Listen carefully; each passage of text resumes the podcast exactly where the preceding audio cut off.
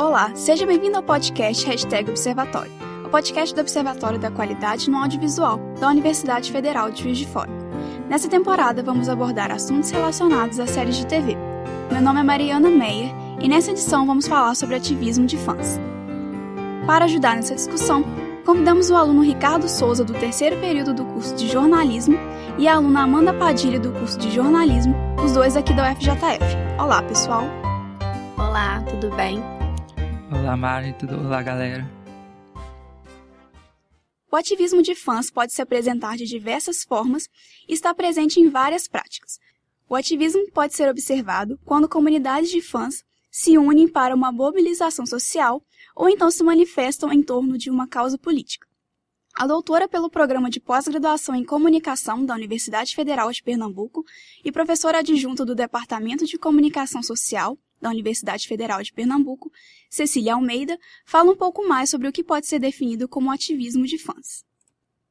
A partir de trabalhos de autoras como Lisbeth Van Zunen, Lucy Bennett, aqui no Brasil a Veneza Roncini, a Adriana Amaral, né, que poderíamos destacar entre outros. É, a gente pode considerar o ativismo como sendo uma prática muito comum e talvez fundamental dentro das comunidades de fãs. Então, os fãs eles têm uma propensão muito grande a se organizarem em grupos, em comunidades. E dentro dessas comunidades, eles é, investem em uma série de práticas, né? Por exemplo, a escrita criativa, as fanfictions, a discussão de assuntos, a, a produção e circulação de informações e também o ativismo, né? Então, como é que a gente pode caracterizar esse ativismo? É, ele, a gente pode definir como sendo uma organização, uma articulação desses fãs em torno de uma determinada causa, motivada pelo texto ou pelo ídolo, pela celebridade, né, em torno do qual aquela, aquela comunidade de fãs está reunida. Então, por exemplo, é, fãs que se reúnem para impedir o cancelamento de uma série, é, indo lá na porta da emissora, ficando lá, enviando cartas, hoje em dia campanhas de e-mails ou hashtag nas redes sociais, né? É, fãs que são motivados por uma determinada causa porque o ídolo desperta o seu interesse pelaquela causa, né? Como, por exemplo, a causa animal, veganismo, enfim, mas o, é mais ou menos dessa forma que a gente pode entender o ativismo de fãs, como um aspecto fundamental da cultura de fãs e que está relacionado a, essa, a esse poder de mobilização, muitas vezes efêmero, né, mas ainda assim muito potente, em torno de uma determinada causa. É, o que, que vocês acharam, assim? Vocês acham que hoje esse ativismo, ele tem mais força por conta das redes sociais e dessas plataformas que os fãs têm de alguma forma uma voz, né, ali presente. O que vocês acham? Com certeza. É, hoje muitas séries são renovadas por conta de, da, é, de atividades que a, o fandom é, realiza nas redes sociais, né, no Twitter mesmo, levantam hashtags. Recentemente a gente tem, teve o caso de One Day at a Time, que foi renovada depois de muito insistirem é, com a hashtag e conseguiram renovar. Teve Brooklyn Nine-Nine, enfim, eu acho que é a internet hoje é fundamental para ajudar na cultura de fãs, no fandom e o ativismo em si. Eu também concordo, porque eu acho que hoje em dia um produto cultural para ele se manter relevante, ele tem que ouvir a comunidade de fãs. Ele tem que acompanhar o Twitter na hora da estreia do episódio. Ele tem que acompanhar os próprios sites é, feitos pelos fãs que os fãs fazem para outros fãs, que eles tentam aprofundar os conteúdos. Então, eu acho que não há como a gente é, ignorar a ascensão dessa, desse, desse fandom junto com, a, com as redes sociais. Não tem como dissociar uma coisa da outra. Sim, eu acho que os produtores, né, tipo, as plataformas que produzem as séries, né, elas estão cada vez mais ouvindo esses fãs também. Tanto, então acaba sendo é, por, pelos fãs terem mais é, essa voz, esse, esse, essas plataformas mesmo que eles podem expressar suas opiniões, etc. Eu acho que de alguma forma isso influi também nos produtores, né? Então eles acabam tendo que ter também esse feedback, né? E parte desse ativismo dos fãs decorre de um grande engajamento né, nas produções de seu interesse. Vamos ouvir o que a Cecília Almeida fala sobre esse assunto. Os fãs, eles são é, consumidores muito engajados, muito engajados afetivamente. Então, eles têm uma grande disposição a atuar né, em prol de uma causa. E por conta desse afeto, muitas vezes exacerbado, né, a gente vai ter no ativismo de fãs um elemento bem importante no contexto de mobilizações sociais e, e até políticas. Não necessariamente o ati todo ativismo de fãs é político. Né? Tem autores que, inclusive, vão dizer que o ativismo de fãs não é uma ferramenta política. Mas é um pouco complicado a gente afirmar isso, principalmente nos tempos de hoje, em que as fronteiras entre entretenimento e política estão cada vez mais porosas, né? Estão cada vez mais fluidas. Então, onde é que, onde é que começa o, o prazer textual, onde é que termina, onde é que começa a política, onde é que, onde é que começa o entretenimento puro e simples, né? Hoje em dia, a gente vai ter o, o a performance política no nosso consumo como quase sendo elementos indissociáveis uns dos outros, né?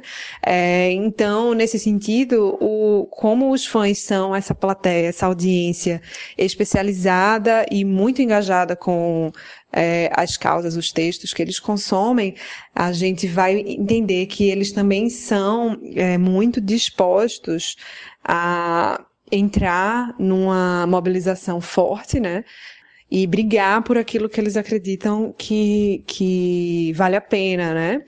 E aí, nesse sentido, a gente pode sim considerar muito importante o papel do ativismo de fãs no contexto de mobilizações sociais e políticas também. O que, que vocês acham dessa importância do engajamento dos fãs pro ativismo? Assim?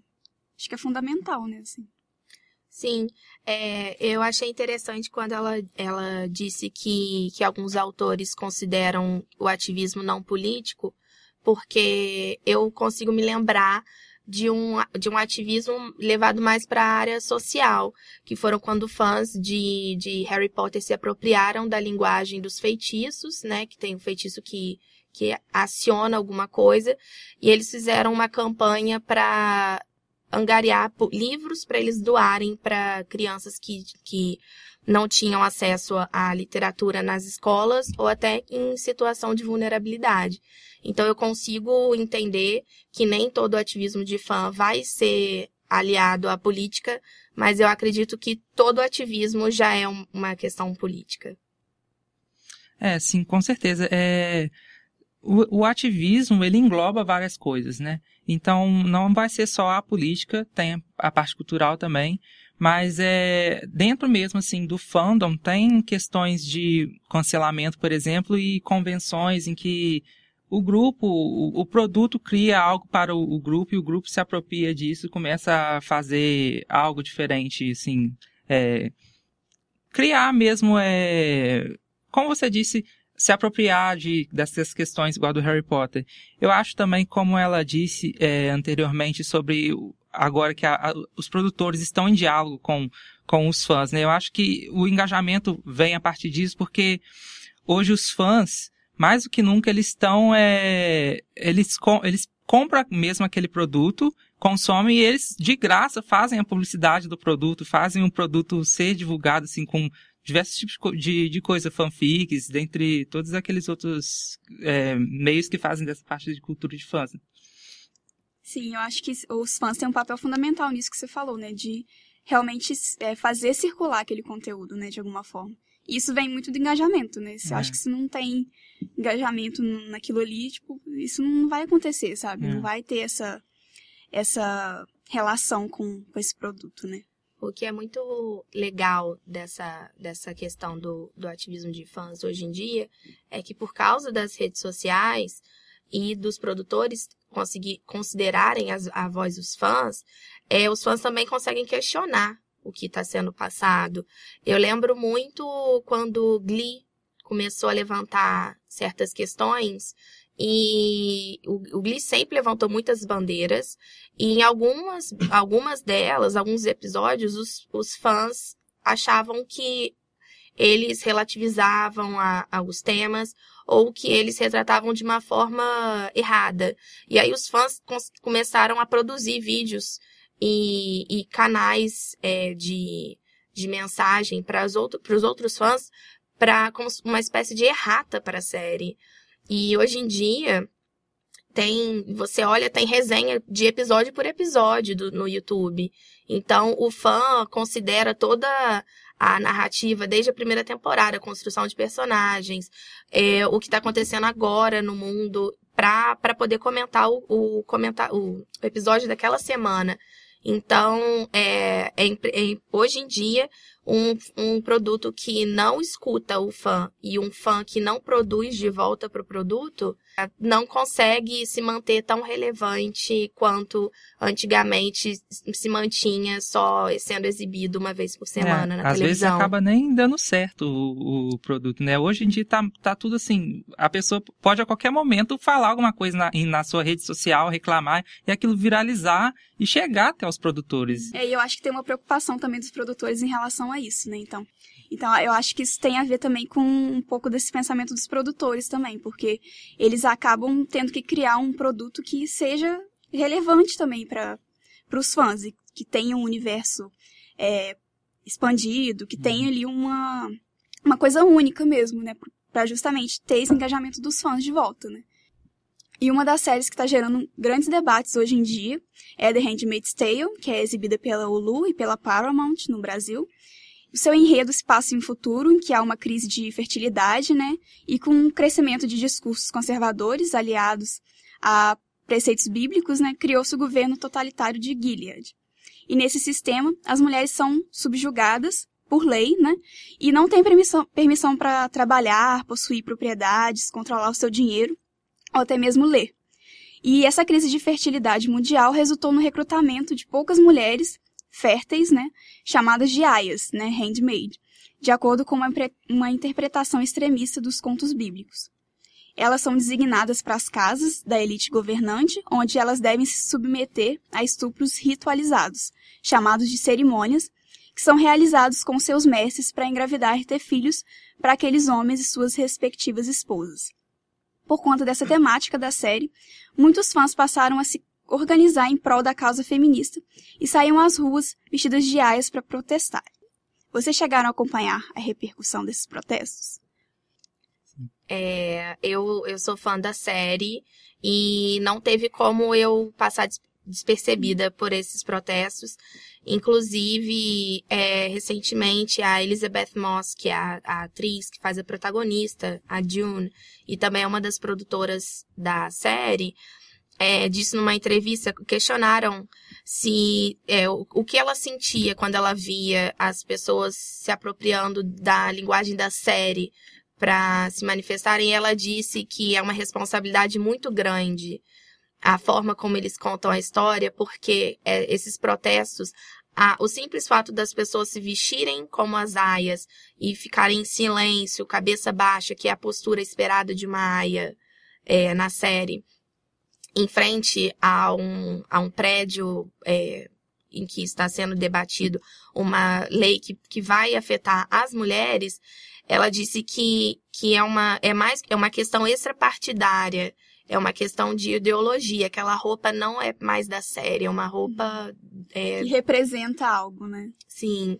E eu, eu me questiono como que a série faz para não é, pesar é, numa pauta. É, eles têm que tomar muito cuidado, assim, na, no, no que eles fazem, porque, apesar do tema polêmico, é uma série. Então, tipo, vai atingir todo tipo de pessoa e as pessoas vão absorver aquilo da maneira que elas bem entenderem. Então, eu acompanhei essa repercussão do, dos movimentos. Teve o The Handmaid's Tale, não, The Handmaid's Coalition, e eu achei assim, é muito emblemático, é muito, muito legal mesmo. E, de fato, assim, o que a série vem é, propondo aquilo, é, as roupas e tudo mais, se tornou, não é uma fantasia, se tornou mesmo uma, um, um algo assim, de protesto mesmo, assim. É um, é símbolo, é um símbolo, isso, é um, é um símbolo. símbolo. Né? E eu, assim, tô em grupos da série no, no Facebook e, e vira e mexe lá, sempre tem discussões relacionadas a esse tema. Recentemente eu vi uma que um rapaz fez uma tatuagem do, da da, tipo, da AIA, assim, né? Só a roupa. E aí surge, levantou essa questão, assim, principalmente por ele ser homem. Ele tá, fez uma tatuagem daquela roupa. As pessoas, assim, nossa, as mulheres estavam revoltadas com ele por ele ter se apropriado daquilo, porque, querendo ou não, não convém a ele ser aquele, aquele símbolo lá, não é para ele. E, tipo, não é para ser um, assim, um entretenimento qualquer, pra pessoa se divertir assistindo a Ele tortura fez a de alguém. como é. se fosse um personagem de uma Isso, série que é, gostasse. Exatamente. Então, acho que é muito errado esse pensamento e a, as pessoas têm que tomar consciência, têm que entender o que, que elas estão assistindo ali. Sim, eu acho que no caso de, de Handmaids, né, é uma, uma série que você não consegue não se mobilizar pelo, pela série, pela causa feminista, porque é uma situação, assim, muito incômodo, você não, não consegue. Qualquer Sim. ser humano normal não consegue assistir aquilo de uma forma tranquila e sem ficar chocado, sabe? É. Então acho que isso ajudou muito, assim, nessa questão de levantar essa essa bandeira mesmo do, do, feminismo. E o legal também, eu acho que é que esses protestos, eles não, eles vão por várias causas, né? Não é uma coisa assim específica, né? Então, uhum. é, vão para questão de legalização do aborto. Então, várias pautas feministas, né? Não, não necessariamente o que está sendo é, mostrado assim na série, né? Eu acho é, interessante também ver, tipo, no nosso seminário é, que eu e a Amanda apresentamos com relação a esse tema, a Dayana, nossa coordenadora do, do, do, Clube das Séries, ela levantou um questionamento porque eu tinha falado algo que foi sobre é, não tornar The Handmaid's Tale entretenimento, assim, para as pessoas verem aquilo e simplesmente gostarem de ser, ah, é uma série muito legal, vou assistir porque é ótima de ver. Isso, não. Então, mas eu, eu, porque eu trouxe o exemplo de alguns conhecidos meus, é, duas amigas minhas que largaram a série porque elas não estavam conseguindo mais ver por conta da brutalidade. E assim, há essa dualidade, porque de fato não pode tornar uma série desse jeito um entretenimento puro assim, mas também a série tem que tomar cuidado em não extrapolar. Glamorizar também Isso, glamorizar, né? como que eu acho, na minha opinião, que aconteceu na segunda temporada. É, totalmente. A segunda temporada foi bem criticada por esse exagero. Eu fui uma pessoa que eu me senti incomodada nessa última temporada, na, na temporada atual, a terceira, e fiz uma pausa.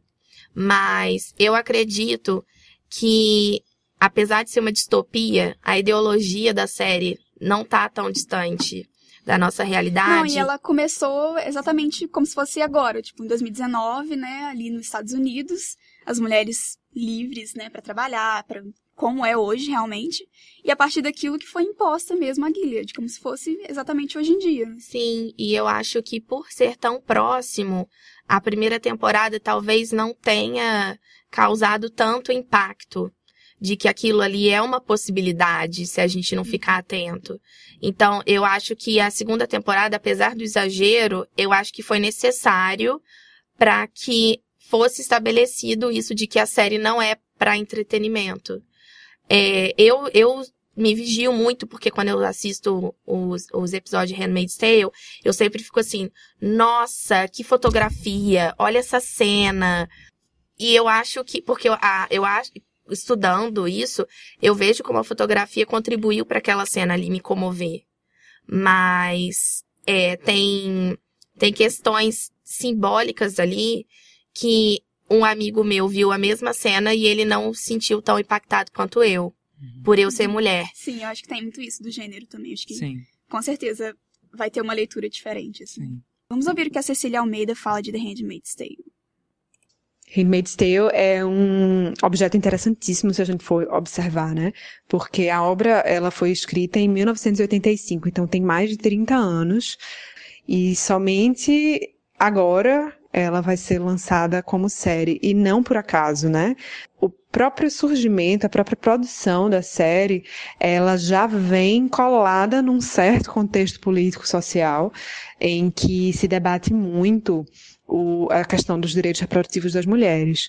Então, a gente vai ter uma disputa muito forte entre as mulheres e os grupos que são solidários às mulheres, que consideram que elas devem ter direito de escolha sobre seus corpos, né? E um movimento aí muito motivado por questões religiosas, mas não somente, que vai tentar impedir essas práticas, né?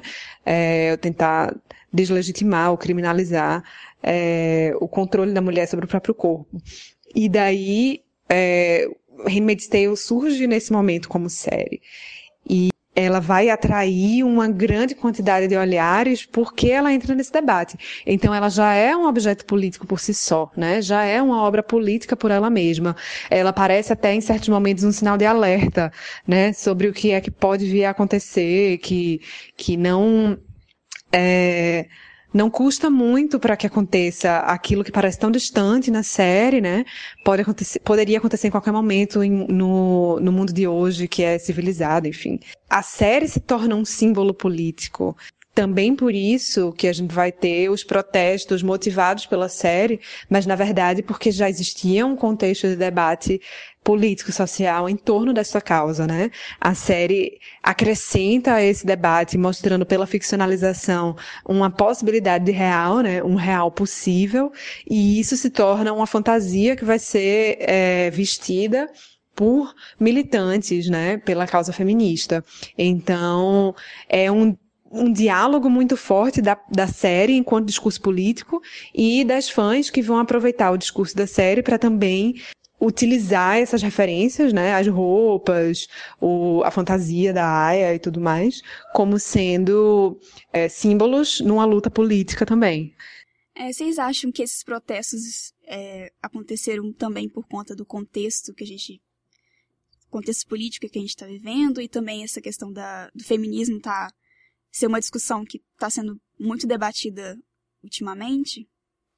É, eu acho que a série é um paralelo que é, hoje em dia com diversos países que é, se encontram praticamente na mesma situação do que a, aquelas mulheres da série é, estão sofrendo. E, e, tipo, as mulheres na, na série são subjugadas tanto quanto é, hoje em dia, assim, no nosso universo, assim, na nossa realidade.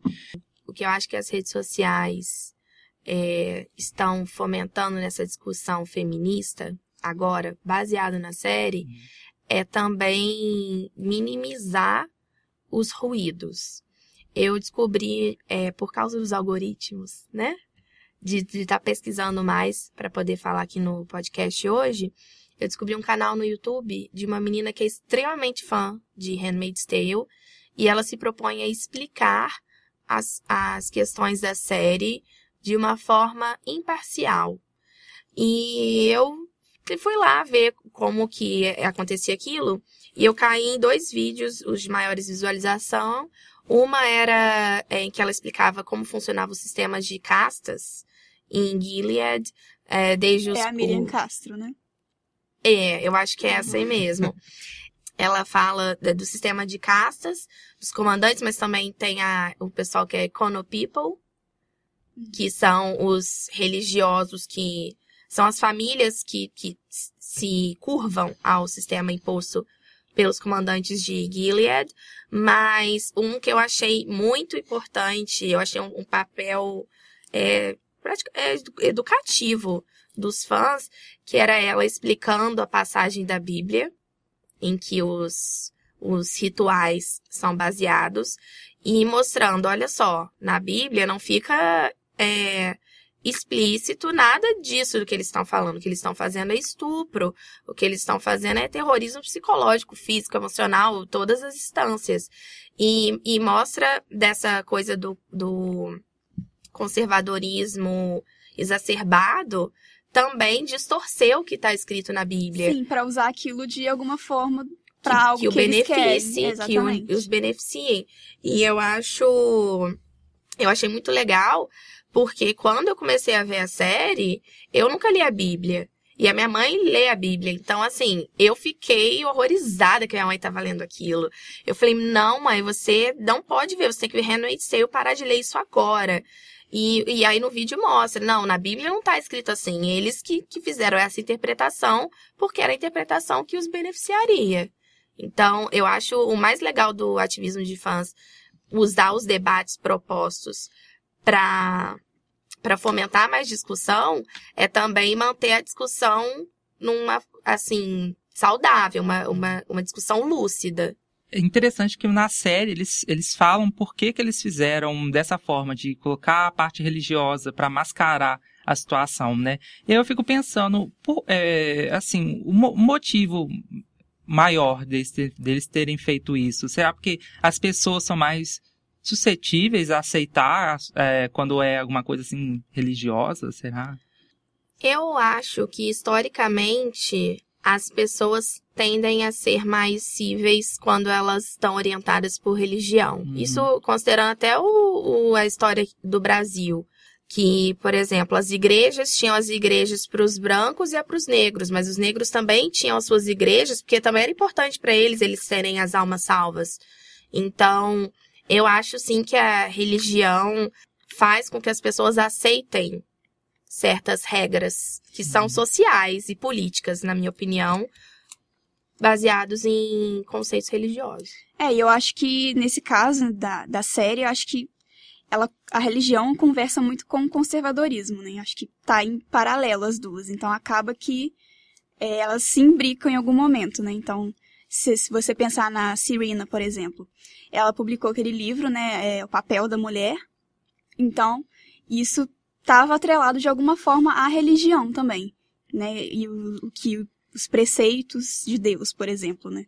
Então, eu acho que eles acabam também meio que se justificando esse conservadorismo por meio da religião também. Mas aí também cai no que a Amanda falou, dessa coisa distorcida, né? Sim. Que eles usam muitas vezes para os objetivos deles, que não, não é algo que está na Bíblia realmente. Né? E a própria, a, a, própria Serena, quando ela escreveu esse livro, em que ela propõe o feminismo doméstico, ela ela está levantando uma bandeira que, que ninguém questiona. Que é a, a mulher ficar em casa cuidando dos filhos do marido é o que é esperado. Então, ela, ela propor isso como regra e demonizar a mulher que vai, vai trabalhar, a mulher que, que delega os cuidados do filho a outra pessoa, foi, foi completamente guiado por, pela, pela ideologia religiosa dela e do marido dela. E quando a gente tá, a gente, você falou agora de que a religião na série tá diretamente associada ao conservadorismo, ao conservadorismo para as mulheres, né? Sim, Porque os é, homens, claro. eles fazem o que eles querem. E acho que a Amanda falou um pouquinho já, né, da questão das redes sociais, que eu acho que potencializou esse discurso dos fãs, né? E essas formas de participação também. E vamos ouvir o que a Cecília Almeida fala sobre isso. As redes sociais digitais reconfiguraram não somente o ativismo de fãs, como as próprias práticas de fãs, né? O que, a gente vai ter de novidade com as redes sociais digitais? É uma possibilidade de articulação de grupos que estão geograficamente dispersos, então as pessoas não precisam mais estar reunidas no mesmo ambiente físico para poderem é, se articular. Isso permite aos, às comunidades de fãs que elas se coordenem com mais facilidade. Do ponto de vista da, da articulação de redes, as tecnologias, né, foram é, facilitadores dessa organização, desse tipo de mobilização. Não foi só o ativismo de fãs que beneficiou-se pelas redes sociais, mas todas as práticas de fãs como um todo, né? É, e aí a gente pode pensar também em outras coisas que, que surgem com as mídias sociais especificamente, como, por exemplo, a proximidade dos fãs com seus ídolos. Né? Se a gente pensa num tempo pré-internet, não seria muito fácil a gente entrar em contato com um ator, uma atriz, uma celebridade, com emissora que, que veicula um programa que a gente gosta. A gente ia mandar uma carta, ia ficar lá sentado e possivelmente nunca ia ter uma resposta. Né? A gente tinha um difícil, uma gran, um grande distanciamento entre fãs e seus ídolos. E com as redes sociais digitais, literalmente os nossos ídolos se tornam tão próximos quanto qualquer outra pessoa. Né? A gente vai lá, deixa um comentário no Instagram, de repente o ídolo, nosso ídolo curtiu o nosso comentário, responde de alguma forma. Então, é como se é, as celebridades, as pessoas que, que fazem parte da indústria cultural, que antes havia um distanciamento muito grande, elas agora pelo menos parecessem estarem muito mais próximas dos fãs. Então isso também vai aumentar mais o engajamento em torno disso, né? Vai, pode incrementar mais o engajamento em torno disso. Então uma causa impulsionada por uma série, como no caso de Handmaid's Tale, é, ou como um ídolo que convoca seus fãs por uma determinada causa, para aderir a uma determinada causa, pelas redes sociais essa coordenação fica muito mais simplificada. E daí a gente também pode pensar na grande variedade de, de conteúdos que os fãs podem produzir para propagar essa causa. Então agora eles podem produzir seus próprios vídeos, podem produzir com muito mais facilidade é, suas próprias histórias, suas imagens, memes, enfim. E com isso dá um grau maior de propagação àquela mensagem que eles querem transmitir.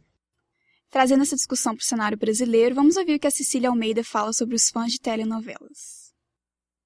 Em relação a fãs aqui do Brasil e essa questão do ativismo, Acho que a gente pode enxergar alguns exemplos que eu posso falar com um pouco mais de propriedade, por exemplo, sobre as telenovelas, que são é, as principais produções culturais aqui do Brasil, do ponto de vista de televisão, né? E é muito interessante a gente observar como as novelas, mesmo tendo uma força muito efêmera, né? Elas duram aí em torno de oito meses, então elas constroem uma audiência e pouco tempo depois elas vão embora, mas mesmo assim elas conseguem promover o engajamento da audiência muito forte, especialmente quando a gente tem questões de representatividade ou identidade associada a essas tramas, né? Por exemplo, quando a gente tem um personagem homoafetivo ou uma questão de representatividade é, negra, LGBT, negritude, enfim, essas questões aparecem fortemente associadas às novelas. É, por personagens ou por tramas específicas, né? A gente identifica que essas questões impulsionam um ativismo maior, né? Que pode acontecer tanto a favor em defesa desses personagens, como também pode ser de forma crítica, né? Então, a gente muitas é muito frequente a gente ver a mobilização de pessoas nas redes sociais, mas não somente, reivindicando questões relacionadas à representação, representatividade aqui no Brasil. É, nas novelas isso aparece muito bem. Claro que esse não seria o único exemplo. A gente pode ver disso na música, com artistas é, populares. A gente pode ver isso também em torno de webséries, por exemplo, que são muito impulsionadas pela mobilização dos fãs. Então a gente consegue identificar isso em várias formas, né? Mas assim como o ativismo de fãs de modo geral, também está muito relacionado a essa participação ao consumo cultural é, em, em, em intersecção a um certo ativismo político, a uma prática política mais ampla, mais geral. É, o que vocês observam de ativismo de fãs aqui no Brasil? No âmbito da internet, eu acho que os brasileiros são que melhor têm os fandoms, assim. É, são os fandoms mais competentes, digamos assim. É, mas, assim, para é, atos fora da internet, ainda eu acho que não são tantos, mas isso é, é, é justificável porque as produções basicamente são tudo fora, americanas. Então, é muito difícil de, de as pessoas irem protestar na porta, já que não é aqui. Mas na, é, é, muito forte essa questão é, dentro da internet. Em, com relação ao ativismo, eu, eu lembro que eu li, não, não tenho certeza onde é que eu li, mas eu li em algum lugar falando da questão de como as pessoas é, pegam pegam de símbolos das séries e utilizam isso, por exemplo, em manifestações, que é o que aconteceu no caso da, das manifestações de defesa da educação, que as pessoas, é, os fãs, alguns fãs pegam, é, por exemplo, frases de séries igual Game of Thrones, Dracarys, que eu vi muito foto disso, e levam isso para a manifestação, ou seja, para um ativismo, para um ato político. É, mas não é isso, aí já não é uma questão do fandom em si, porque o fandom não organiza isso, é individual. Um fã específico vai e, e pega isso. Então acho que isso tem no Brasil, mas uma mobilização mesmo ativi de ativismo forte, ainda eu acho que não, não, são, não tem tanto. Sim, acho que aqui no Brasil, relacionando a telenovelas, eu não vejo muito ativismo nas, nos horários mais tradicionais, porque é um público é, que questiona menos. É um, é um público que é um público mais velho que já tende a entender, a se acomodar no que está proposto ali na novela. Então, se a novela está propondo uma discussão de transexualidade, como teve uma recentemente na Globo, as, as os adultos que estão vendo a novela, eles vão ver aquilo ali pela perspectiva daquele personagem ali. Eles vão podem, eles podem se sensibilizar, mas só associando aquele personagem. Eles não pensam no, no fora da novela. Eles acham que aquilo ali é, é pura ficção. Mas é, eu vejo que há um esforço é, das produções de telenovelas brasileiras em mudar essa cultura de, de ser mais participativo e de, de realmente, como você disse, ser mais competente, é, no caso da malhação. A própria malhação que o observatório faz é, as análises sobre as fanfictions, é, eles, eles tentaram mudar a, a forma como a, a, a malhação é uma novela, como Sim. eu posso dizer, vitalícia. É. Então, eles tentaram mudar o formato, como eles já fizeram outras vezes, mas te, sempre tentando ser mais propositivo. E quanto à questão de, da, da, mobilização sair da, da esfera da internet, eu participei de uma, de uma discussão política, foi na internet. Mas no ano passado, tivemos eleições aqui uhum. no Brasil, e um grupo de fãs de Star Wars é, teve embates acirrados num grupo do Facebook, é, associando os conceitos dos candidatos aos personagens da série.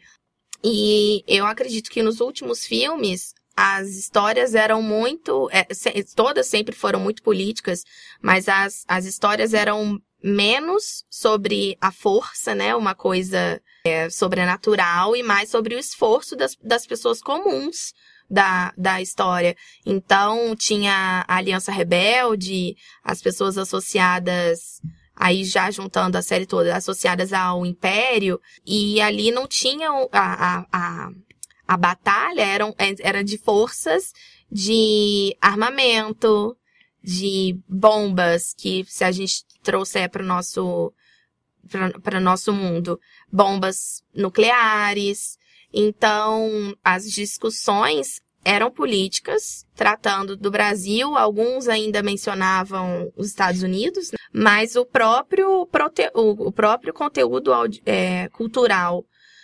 que Star Wars, os, os filmes, as, os livros, as revistas, as entrevistas, tudo isso foi levado em consideração pelos fãs na hora deles, deles escolherem o voto. Eu acho que, que a, a, politização, na verdade, aqui no Brasil é muito recente. Uhum.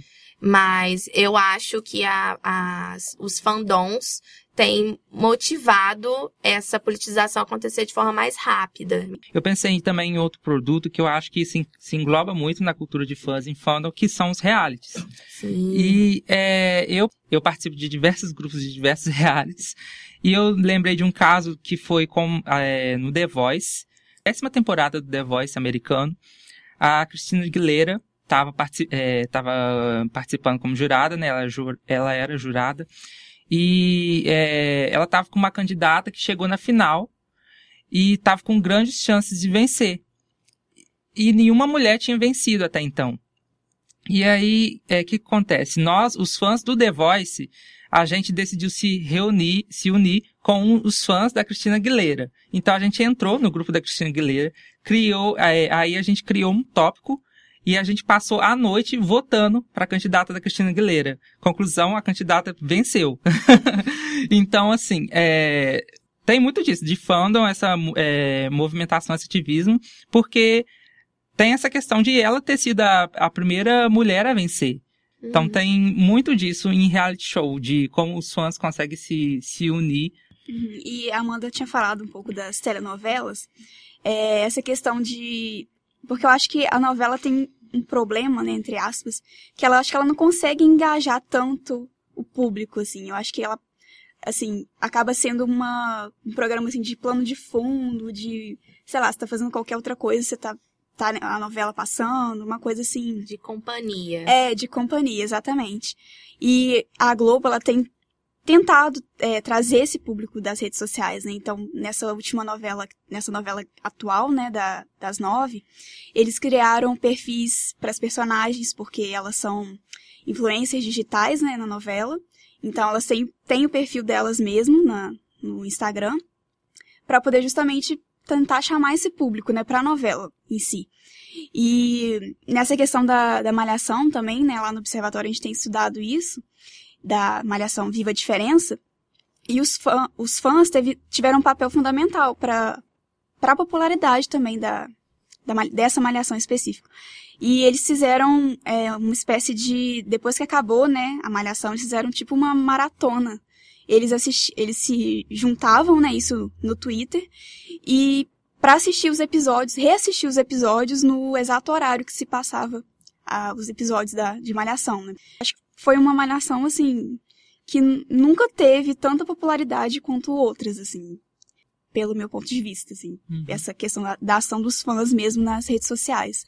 Isso é muito interessante a gente ver, né? Que como também não é tanto o estilo, né? O gênero do, da produção, né? Em si, a história em si mesmo. Porque é uma novela, né? Uma malhação como qualquer outra. Claro Sim. que com as suas diferenças e é, é, personagens, narrativas diferentes, mas o formato continua sendo uma novela, né? E como que isso também engaja os fãs da mesma forma, né? Que uma série, por exemplo.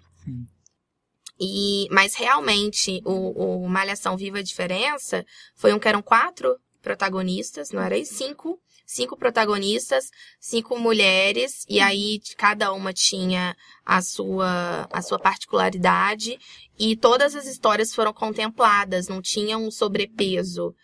A, a Malhação entendeu que essa fórmula deu certo, e nessa temporada eles estão tentando repetir isso é, trazendo novos perfis de, de histórias. Eu acho que isso acaba entrando eh, na questão que a gente já comentou antes, de que a produção tá ou- ouvindo esses fãs, né? Ela tá entrando em diálogo, aliás, não só com os fãs, mas, com os fãs, mas também com o momento que a gente tá vivendo, né? Então, gente, gostaria de agradecer a presença da Amanda Padilha e do Ricardo Souza. Obrigada, pessoal. Obrigada pelo convite. Muito obrigado pelo convite. Também gostaria de agradecer a doutora pelo programa de pós-graduação em comunicação da Universidade Federal de Pernambuco e professora adjunta do Departamento de Comunicação Social da Universidade Federal de Pernambuco, Cecília Almeida, a nossa orientadora Gabriela Borges e o apoio técnico do Vinícius Guida.